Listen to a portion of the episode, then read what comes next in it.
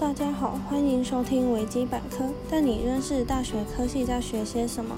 今天很高兴的邀请到了四川系大一的同学来为我们做介绍。我是就读朝阳科技大学视觉传达设计系的洪艺轩。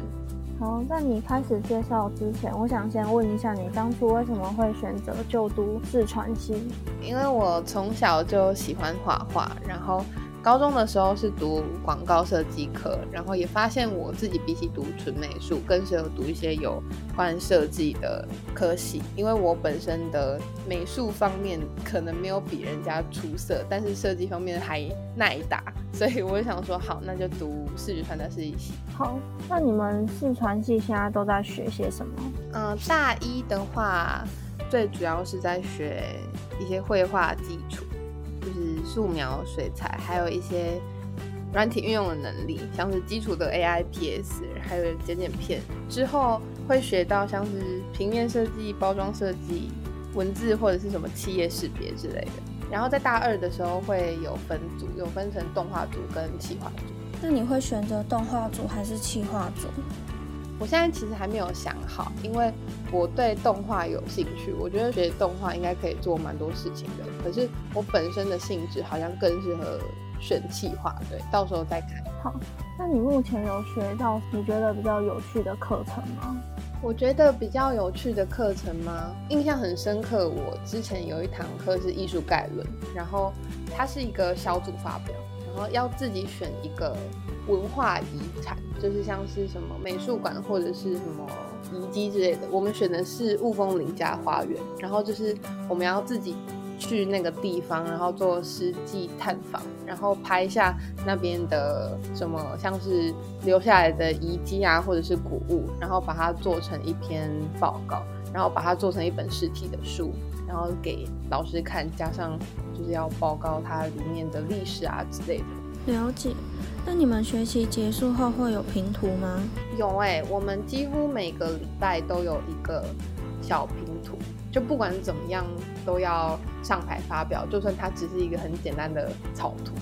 就是我们在自己讲完之后，老师会随机点一个同学，然后要就要站在你旁边说你这个作品怎么样怎么样怎么样，他觉得哪里可以变得更好，哪里不太好。但通常朋友们都会比较温和，就是说哦，我觉得这里不错，这里不错。通常不太会说出哪里不好。但如果同一堂课有学姐的话，她就会很直接的点出你，我觉得你这里怎么样，你这里怎么样。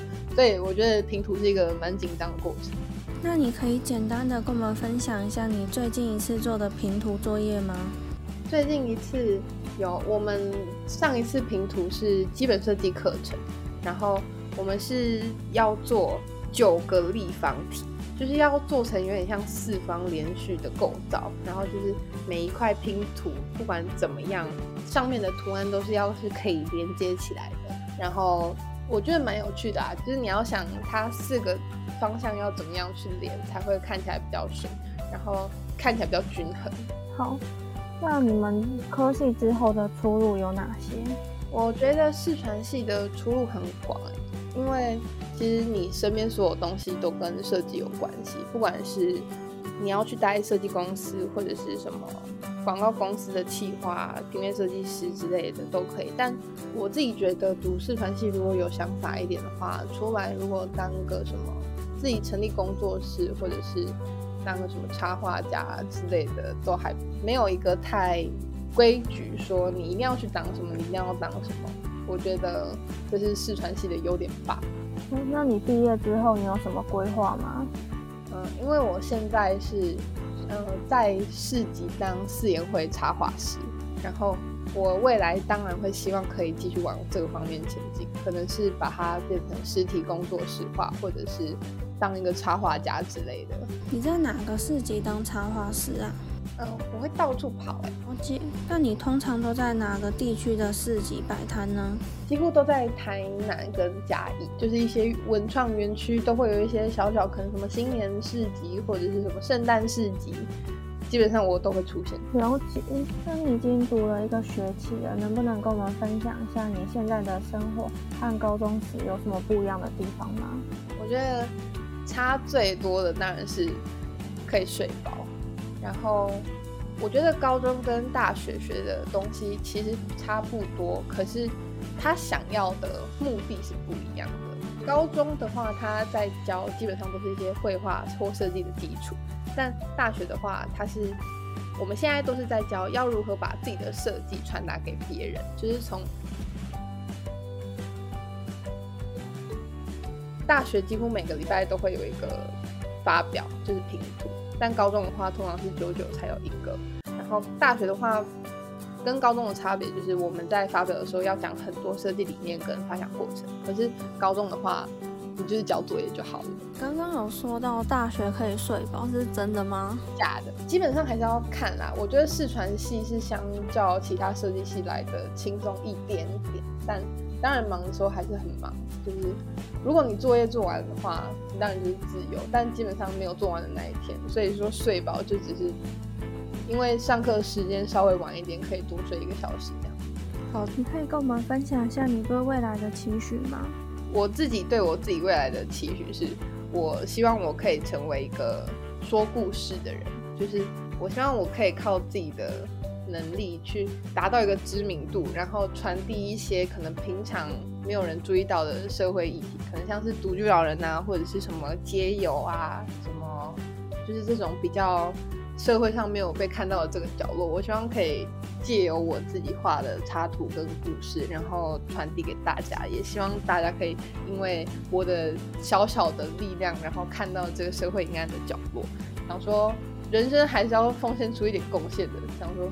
就靠我自己，所以我希望我自己可以变成一个厉害的插画家。了解，你刚刚前面有提到独居老人的这个部分，我记得你在高中的时候专题是做这方面的，那你能跟我们简单的描述一下当时做的内容吗？我们的名字叫老邻居，然后我们是跟一个送餐平台叫银色纳门合作，然后他们是一个会募集民众的爱心募款，然后把那笔钱拿去。做成餐点，或者是跟便当店配合，然后再用志工送餐到每一个独居老人的家里，然后。我是因为有一次在路上遇到一个独居老人，然后认识之后发现，哦，其实他的生活跟我想象的很不一样。我们一直觉得社会上的那些比较弱势的族群，像什么单亲妈妈或者是什么独居老人啊，就是他们应该会有政府应有的照顾。可是其实他们的那些照顾是远远不够的。所以我觉得他们这些应该要被看见的人，应该要有一个方式可以。表达出他们现在需要的是什么，还有他们真正缺乏的是什么。他们有时候缺的可能不不只是钱，还有一些像是心灵上的安慰，或者是爱心的照顾之类的。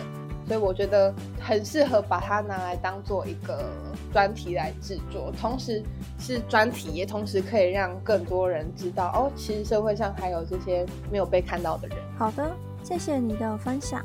正在收听的你，对于本集的分享有没有更加的了解呢？今天的内容就到这边结束，感谢各位的收听，我们下期再会。